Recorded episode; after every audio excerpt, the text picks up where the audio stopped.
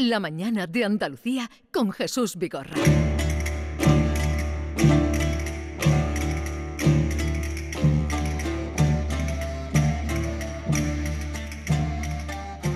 Casi tres años después de haber salido del hogar, un grito ronco de júbilo parte de la gavia. Y por fin, todos se precipitan y se apiñan con un escalofrío de felicidad. Se ve una franja plateada que surca la tierra, el Guadalquivir, que desemboca en el mar junto a Sanlúcar. De aquí zarparon hace tres años los barcos conducidos por Magallanes, los cinco barcos con sus 265 hombres. Ahora es un solo barco de poca monta el que llega. Anda en la misma orilla y 18 hombres salen de él dando traspiés, doblándoseles las rodillas y besan la tierra patria, la bondadosa, la firme. En este 6 de septiembre del año 1522 fue coronado el hecho más grande de la navegación. Dice Stefan Zweig. Habían pasado casi tres años desde que la expedición partiera desde Sanlúcar de Barrameda el 20 de septiembre de 1519. Una expedición compuesta por cinco naves con casi 250 hombres al mando del navegante portugués Fernando de Magallanes. Hay un camino más corto para llegar a las Indias de sus riquezas. Lo descubriré para vos. Merece la pena buscar la gloria si acabas muerto en el empeño. Estaré con vosotros tan pronto como pueda. Muchos temen el enorme desafío que les ofrezco. Es preciso que le tengan miedo. Este es el tráiler de la miniserie Sin Límites que ha sido estrenada el pasado 10 de junio en Amazon Prime. Hoy se recuerda esta gesta que cambió el mundo para siempre. Solo 18 hombres y una nave, como bien contaba Stefan Zweig, consiguieron completar la travesía, cuya última escala partió desde Cabo Verde el 13 de julio de hace 500 años para llegar a Sanlúcar de Barrameda tal día como hoy de 1522. Sabemos que al mando de la nao Victoria, que no era el barco principal, la única superviviente de la expedición, estaba Juan Sebastián Elcano. Pero ¿quiénes eran el resto de la tripulación? ¿En qué condiciones llegaron? ¿Cómo los recibieron? Manuel Parodi es doctor europeo en historia y uno de los mayores expertos de esta gesta y ha sido el coordinador histórico del libro ilustrado La aventura de la primera vuelta al mundo, que hoy se conmemora, y se encuentra en su casa de Sanlúcar de Barrameda. Manuel Parodi, buenos días. Hola, ¿qué tal? Buenos días. Muchas gracias por atendernos y contar con su eh, mucha sabiduría en este acontecimiento. Además de Juan Sebastián Elcano, ¿quiénes eran los hombres que le acompañaban en la nueva historia? Bueno, lo primero daros las gracias por querer contar con, mi modesta aportación hoy aquí en un día tan significado como el que nos reúne, ¿no? El, el, el 6 de septiembre de, de, de 2022 cuando se cumplen precisamente eh, 500 años de la vuelta de la nao Victoria, como bien señalabais, a, Sanlúcar de Barrameda. ¿no? Ese 6 de septiembre en el que una maltrecha, desvencijada, renqueante nao Victoria llega a, la, desembocadura del Guadalquivir para reencontrarse, como bien señala Antonio Pigafetta, con la Sanlúcar de Barrameda que les dio partir pues 14.000 millas antes, tres años antes de haber dado la, primera vuelta al mundo. Esos 18 hombres que bien señalabais, que componían, había algunos más, porque había que señalar, hay que señalar que junto a los 18 marinos supervivientes de, la, expedición que venían en, el, en, en Victoria, hay que contar eh, con otros eh, casi tantos, una docena larga, son fuentes contradictorias las que nos hablan de ello, de eh, personas que habían embarcado en la especiería, de eh, nativos de la especiería, de Ternate, Tidore, Indonesia, que habían embarcado en la nave Victoria y que venían trabajando como grumetes, como apoyo a la navegación, fundamentalmente en las bombas de achique, que tenían que estar funcionando 24 horas al día. El, el rol de los supervivientes en el en el viaje, entre otras eh, eh, personas que lo estudian, entre otros estudiosos que se acercan a él, quiero eh, seguir a la profesora Consuelo Varela, la doctora Consuelo Varela, investigadora del CSIC y buena amiga, que en el segundo Congreso de la Vuelta al Mundo, que celebramos en Sanlúcar de Barrameda en 2017, y en el libro de actas correspondiente, nos escribe un artículo precioso que precisamente se llama Los supervivientes del viaje de Magallanes el Cano. Y ella es quien nos da una relación de esos 18 eh, eh, marinos que sobrevivieron a la, a la expedición. Eh, por supuesto, significados como Juan Sebastián del Cano, Francisco Albo y Bustamante, que fueron los tres que testificaron en Valladolid para dar cuenta ante los oficiales del emperador, Carlos, primero de España y quinto de Alemania, de qué había sucedido en esa, en esa relación, pero había en total eh, un grupo compuesto por eh, marinos de nacionalidad griega, portuguesa, italiana, alemanes, algún francés, algún flamenco, aparte de los españoles. Hay que decir además que esos 18 supervivientes hay que sumar los que poco a poco volvieron habiendo sido capturados a lo largo del viaje por los grandes rivales de la monarquía hispánica, por, la monarquía portuguesa, ¿no? por, las armadas de Portugal, algunos de ellos capturados en el Extremo Oriente, caso de, por ejemplo, Inés de Mafra o Gonzalo Gómez de Espinosa, eh, eh, Espinosa capitán y Mafra piloto de la nao Trinidad, la otra nao superviviente en principio que intentó volver por el Pacífico siéndole imposible y siendo capturada por Antonio de Brito en Ternate, en las Islas de las Especias, y algunos también de los 13 que fueron capturados en Cabo Verde, cuando desesperados por la falta de, comida y por las malas condiciones en las que se encontraban, eh, el Cano eh, arrumbó a ese archipiélago portugués intentando una añagaza eh, a consecuencia de lo cual 13, como digo, fueron capturados. En total... fueron llegando en, los, en, los, siguientes años, ¿verdad? sí, sí, fueron, fueron, no todos los capturados volvieron, pero en total sobrevivirían, pues, eh, en cifras de la, de la profesora Varela, 35, es decir, 18 en la nao Victoria y otros 17 que poco a poco fueron regresando, algunos liberados, por ejemplo, a consecuencia de las bodas del eh, emperador Carlos con la infanta Isabel de Portugal. Por cierto, ¿en qué condiciones llegaron? Porque nos imaginamos, nos lo imaginamos famélicos, hambrientos, delgados y, en unas condiciones deplorables, ¿no? Mal, mal, eh, tan, tan mal como nos lo podamos imaginar.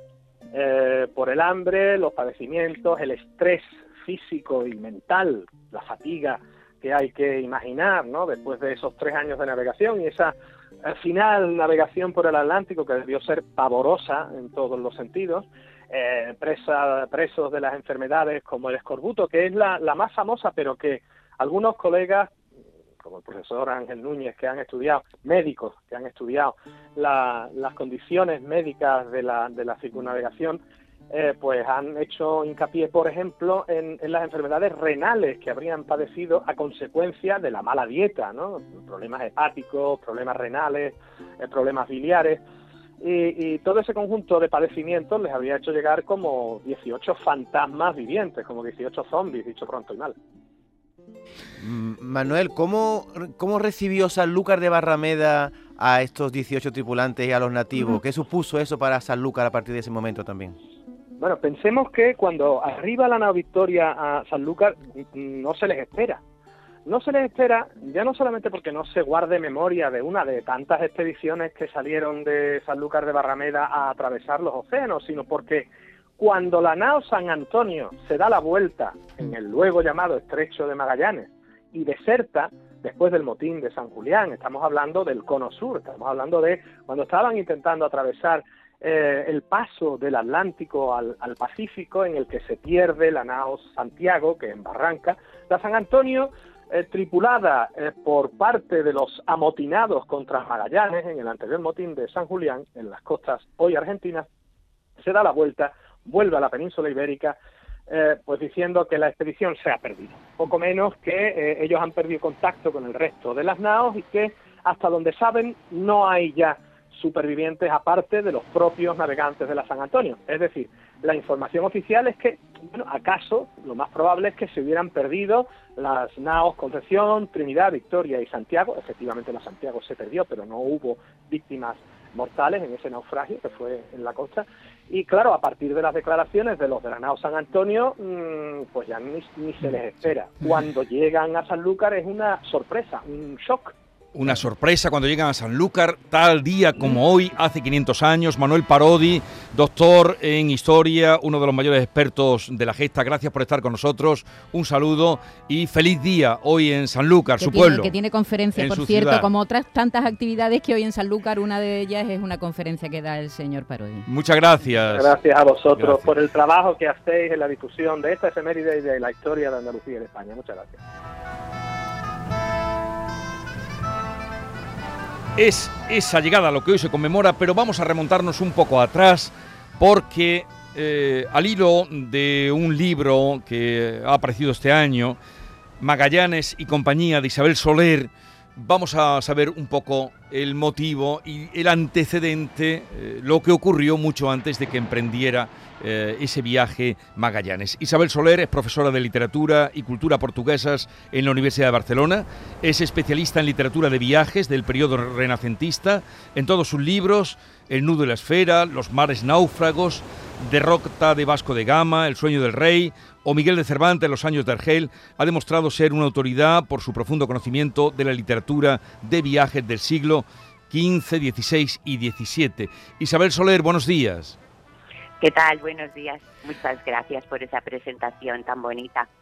Y, podría relatar más, porque usted además es una especialista de los viajes eh, marinos. Usted en su libro, eh, precisamente, mm, se va muchos años antes, se va a cuando Magallanes empieza a maquinar el viaje y cuando llega a España y todo lo que, lo que precede al día de hoy. Pues eh, sí, me pareció bueno, yo llevaba trabajando con Magallanes desde hacía tiempo, desde libros anteriores, y, mm, y, entonces aprovechando que, por ejemplo, en Chile empezaron muy temprano a trabajar con, con, el, con los 500 años del viaje de la vuelta al mundo y así, pues eh, empecé a, bueno, empecé a escribir este libro porque me parecía que, que, podía yo ofrecer una visión desde el lado de mi especialidad, que es el lusitanismo. Mm, yo soy lusitanista, que es esa palabra tan hermosa que nos ampara a los que nos dedicamos a la cultura portuguesa. Y, y en el caso de Magallanes, pues se juntaban eh, los dos aspectos, el, lusitanismo y también la, la, propia biografía de Magallanes en, eh, en el viaje renacentista castellano. Y, y, por tanto, pues me parecía una coincidencia estupenda y además intuía, como, como así ha sido, que pues que en España se iba a focalizar todo, como es absolutamente lógico alrededor de la figura del cano y, me parecía que me parecía que verdaderamente yo podía aportar a pues mi granito de arena desde la parte portuguesa, que es la que más conozco, ¿no? Eh. Y por eso este libro, pues la primera parte de este libro se dedica sobre todo a la experiencia de Magallanes antes de ser Magallanes. Bueno, él tenía experiencia, como usted cuenta, en Oriente, pero desde luego Magallanes, si lo llegan a coger eh, sus paisanos, mm, no hay expedición, le cortan la cabeza, como usted cuenta. eh, sí, eh, claro, en, en Portugal Magallanes era uno más de los muchos navegantes que se iban a Oriente. Y, no era una, una, una, personalidad destacada, o al menos en los documentos que se han conservado no aparece Magallanes como, como si fuera un Vasco de Gama o como si fuera un Afonso de Albuquerque o como uno de los, de los grandes nombres de, de la expedición marítima portuguesa. Era uno más. Y cuando regresa, pues sigue siendo uno más. Es un peticionario, cuando regresaban los portugueses después de los años de servicio en Oriente, pues lo que intentaban es ser reconocidos y recompensados por eh, sus servicios prestados en Oriente. También es verdad que, mm, sinceramente, yo creo que Magallanes y todos los de las, los años mm, en los que Magallanes estuvo en Oriente, que fueron muchísimos, pues algo se merecían, porque eh, en el fondo mm, participaron de los momentos más trascendentes de la primera presencia portuguesa en Oriente, la conquista de Goa, la conquista de Malaca, sobre todo, ¿no? Y, Magallanes estaba allí. Por lo tanto, yo creo que él se creía que se merecía esa recompensa y la pidió y no se la dieron, como a tantos otros no se la daban tampoco, ¿no? O sea, que, que, la vuelta al mundo, que ah, primera circunnavegación, que hoy se recuerda porque es cuando se culmina, mm, si no llega a ser eh, por un hombre despechado, mm, pues no la tendríamos, porque él se viene, como usted muy bien cuenta, a España y todo, todo el tiempo que pasa en España, cabeza fría desde luego, ¿eh? porque lo tiene todo maquinado cuando llega, hasta el casorio. Desde luego, desde luego, desde luego. Sí, tenía muchísima información tenía muchísima. De todas maneras, tendríamos que ser conscientes eh, de que era bastante normal cruzar la frontera y ofrecer servicios a la corona del vecino. Mm, lo hacían cartógrafos, lo hacían eh, pilotos, lo, lo hacían mm, navegantes y aventureros, tanto en dirección Portugal-Castilla como Castilla-Portugal. Mm, eso no era una cosa eh, tan extraña. Y por otro lado, tenemos que pensar que es que la propia corte portuguesa era una corte eh, mixta mm, de matrimonios entre infantas de Castilla con reyes de Portugal.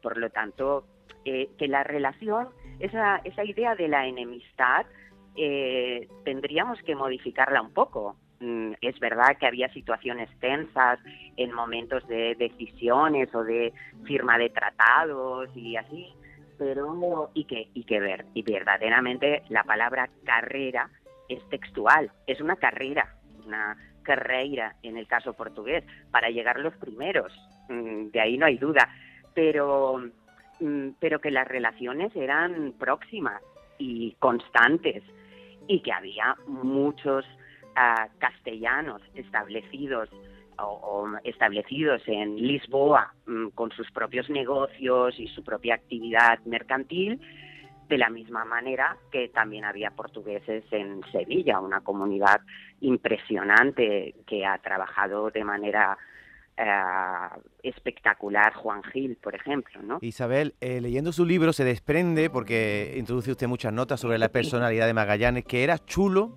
antipático, cruel y soberbio. Y además, fruto de su soberbia, eh, fue su propia muerte, ¿no?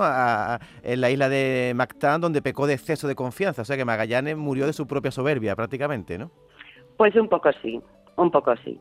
También es cierto que, mm, que ser capitán de una, de una armada es como ser um, un dios todopoderoso. Mm, quiero decir, eran sumamente estrictos. Yo creo que, por ejemplo, si comparamos a Magallanes con Vasco de Gama, más Vasco de Gama lo multiplica ah, por 10. La, arrogancia, la dureza, la crueldad, eh, porque pues porque eran viajes durísimos y aquello había de ser, ah, los hombres habían de obedecer y no decaer y mantener la, la, pues el esfuerzo hasta límites incomparables. Tenemos que pensar, por ejemplo, que llegar desde Lisboa a Goa, capital del Estado portugués de Oriente, pues si todo iba bien eran siete meses de mm. navegación y había que pasar el Cabo de Buena Esperanza, que es uno de los de los pasos más difíciles del mundo mm, por las circunstancias climáticas, geográficas, todo, ¿no? Y entonces el, el capitán de esas naves es una autoridad y, y, Magallanes lo sabía. Y además sabía también que en realidad sus, sus tripulaciones podía confiar relativamente en ellos. Pues, Porque, perdona, sí, no, no, no, eh, no, no, termine, termine, Isabel. No, quiero decir que, que, que él tenía mucha experiencia de navegación y muchos de los portugueses que embarcaron en las naves también tenían mucha experiencia de navegación, pero el resto, salvo algunos, pues enfrentarse a tres océanos, pues ah, no, digamos que no. Como ha empezado diciendo Isabel, eh, lo que tenía también era mucha información, aparte de, esa, eh, de ese carácter eh, y esa también ambición que tenía, como se cuenta, en Magallanes y compañía, libro que está publicado en Acantilado por Isabel Soler, donde se cuenta todo, porque luego se resuelve la llegada en pocas páginas, pero donde se cuenta todo lo que fue la preparación del primer viaje que dio la vuelta al mundo. Isabel Soler, gracias por haber estado con nosotros, felicidades por este magnífico libro y un Gracias. abrazo desde Andalucía. Muchísimas gracias por darme esta oportunidad de hablar con vosotros.